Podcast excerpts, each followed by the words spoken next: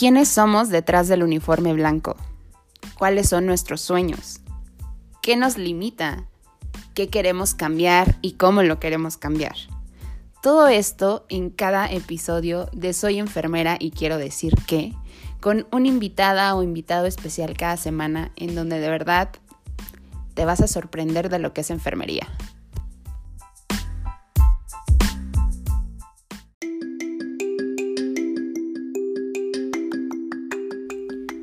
Hola a todos, ¿cómo están? Espero que muy bien. Bienvenidos a marzo con un nuevo episodio en este su podcast Soy enfermera y quiero decir.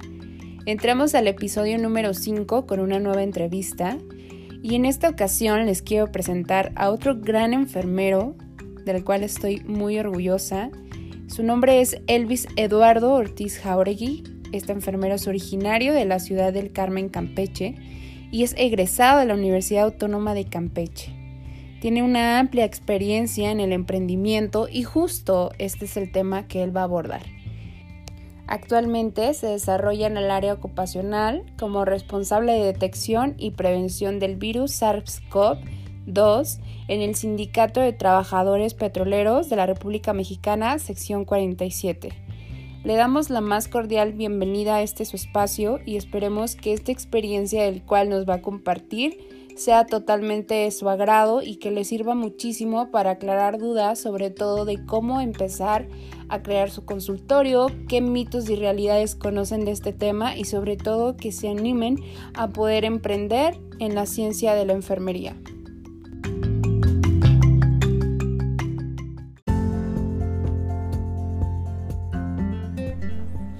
Agradezco la invitación de la licenciada Susana Méndez a este espacio. Sin duda alguna, admiro su trayectoria como enfermera quirúrgica y como asesora en lactancia materna. Con mucho gusto acepté hacer este podcast con el fin de aportar parte de mi experiencia en la práctica privada. Sin pasar por alto me presento, soy licenciado en enfermería por parte de la Universidad Autónoma del Carmen. Actualmente radico en Ciudad del Carmen, Campeche y laboro en el Sindicato de Trabajadores Petroleros de la República Mexicana como responsable en la prevención y detección del virus SARS-CoV-2.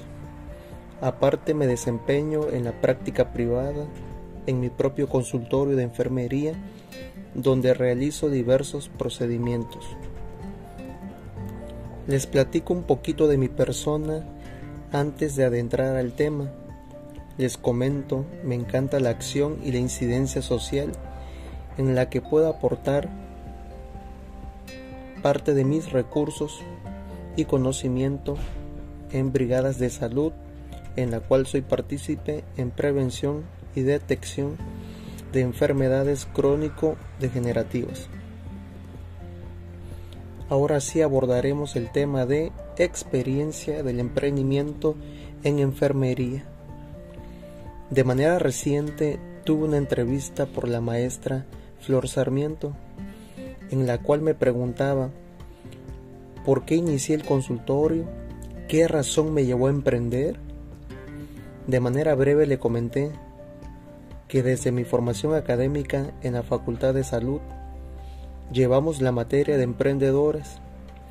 Ahí nos orientaron y nos dieron las bases necesarias para realizar un proyecto y básicamente ahí surgió la idea de emprender. Pero no les voy a mentir, mi proyecto fue sobre una agencia de enfermería, ya que era lo más común que existía.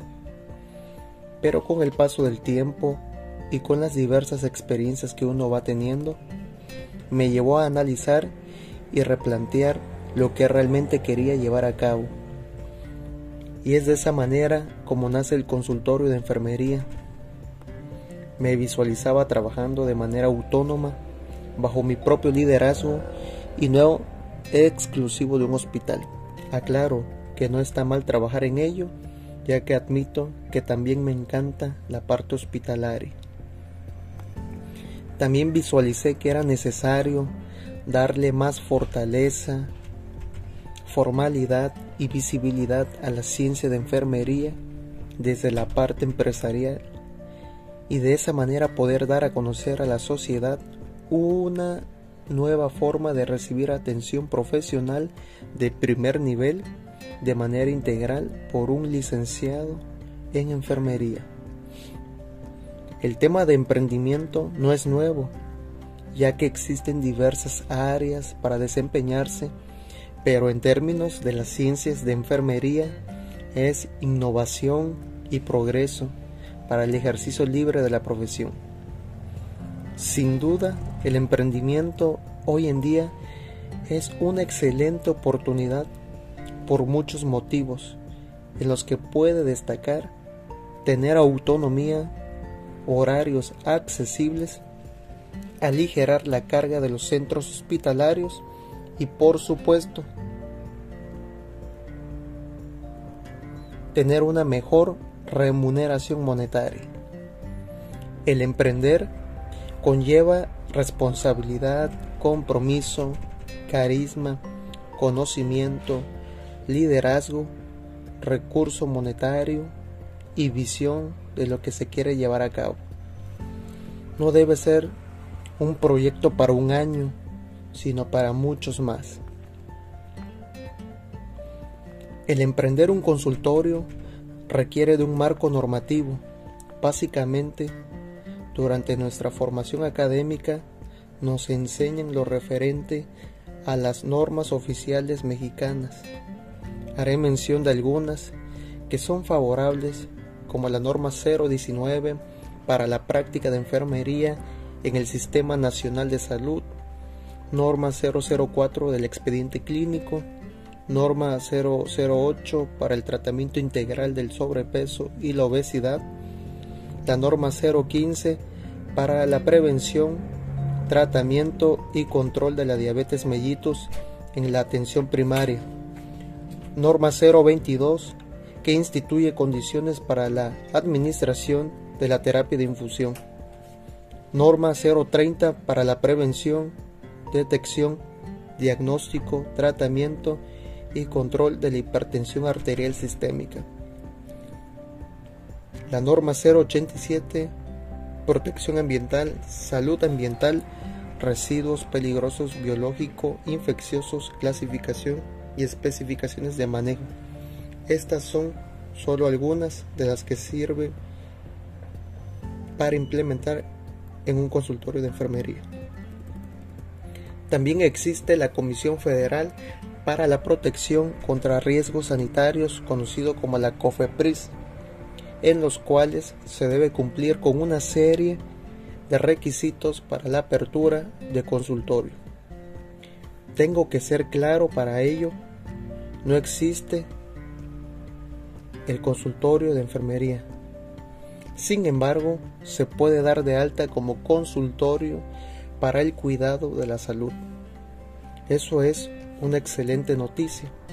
Alguna, algunas de las cosas que se debe cumplir es tener título y cédula profesional, extintor, señalamientos, sala de espera, botiquín de primeros auxilios, entre otros. Pero para poder realizar dicho trámite es necesario contar con la estructura física y equipo para poder ser evaluados y aprobados. Este último punto es el que frena a muchos profesionales de emprender, pero déjenme decirles que si no cuentan con toda la reglamentación, aún así pueden tener un consultorio, solo que no tendría registro, regulación y publicidad externa. Pero eso sí, deberán tener su título y cédula profesional.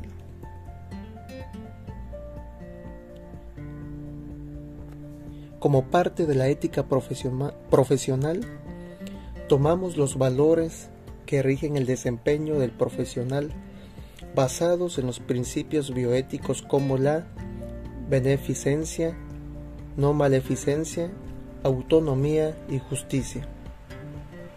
Algo que me agradó del Consejo Internacional de Enfermeras hace referencia a los enfermeros dentro del código de la práctica, ya sea lo asistencial, liderazgo y gestoría, que se debe buscar el equilibrio entre la vida laboral y la vida privada, el crecimiento profesional continuo y el mantenimiento de un estilo de vida saludable.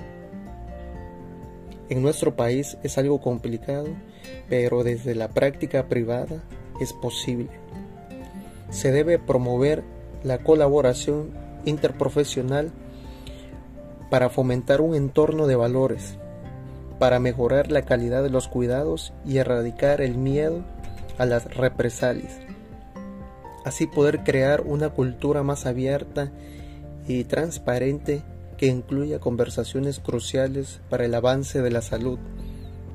Esto es usado mucho en la práctica privada porque es digno de admitir que nosotros no lo podemos todo, que para ello existen otros enfermeros especialistas que tienen la vasta experiencia y conocimiento para ayudar al paciente.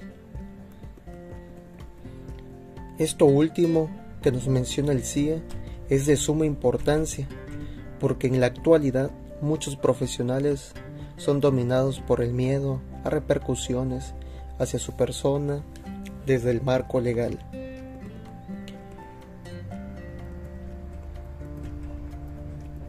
Como mencioné hace un momento, contamos con una serie de normas que están a nuestro favor y es por ello que debemos dejar el miedo al fracaso o a la repercusión y atrevernos a explorar otros campos. Como enfermeros, se tiene mucho campo en el primer nivel de atención, desde la prevención, educación y manejo de diversos procedimientos, en los cuales destacan inyecciones, instalación de catéter, monitorización de glucosa, cuidado de heridas, suturas, retiro de puntos, monitorización de parámetros vitales, somatometría, instalación de sonda vesical, sonda nasogástrica, manejo de tratamientos farmacológicos prescritos, prescripción de medicamentos del cuadro básico, entre otros. Eso sí, recuerden que ustedes son los que ponen el precio de sus servicios y no los pacientes. El tener vocación no da derecho a regalar su trabajo. Todo lo contrario, la vocación lleva a cobrar un servicio brindado de la mejor manera. Y qué mejor que trabajar en lo que a ti te gusta, generando tus propios ingresos. La aceptación a nivel social del consultorio ha sido bastante favorable, e innovador me siento muy agradecido con Dios y mi familia que me han brindado su apoyo en todo momento y por supuesto con mis pacientes por confiar en mi persona como profesional. Actualmente llevo un año cinco meses en dicho consultorio y por este medio les dejaré un consejo. Primero que nada, nunca dejen de actualizarse el emprender es algo estupendo que requiere de conocimiento, publicidad, administración de recursos humanos y monetarios que ayudará para la estructuración del consultorio. No es imposible para el que desea triunfar en el ámbito de la práctica privada.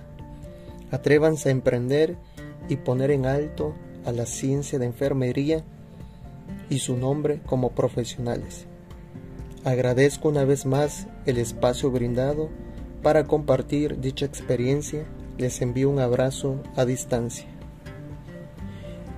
Con cariño y aprecio, su amigo y servidor, licenciado Elvis Eduardo Ortiz Jauregui.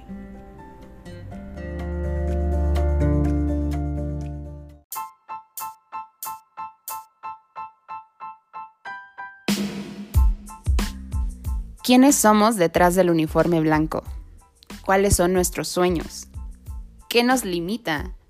¿Qué queremos cambiar y cómo lo queremos cambiar? Todo esto en cada episodio de Soy enfermera y quiero decir que, con una invitada o invitado especial cada semana en donde de verdad te vas a sorprender de lo que es enfermería.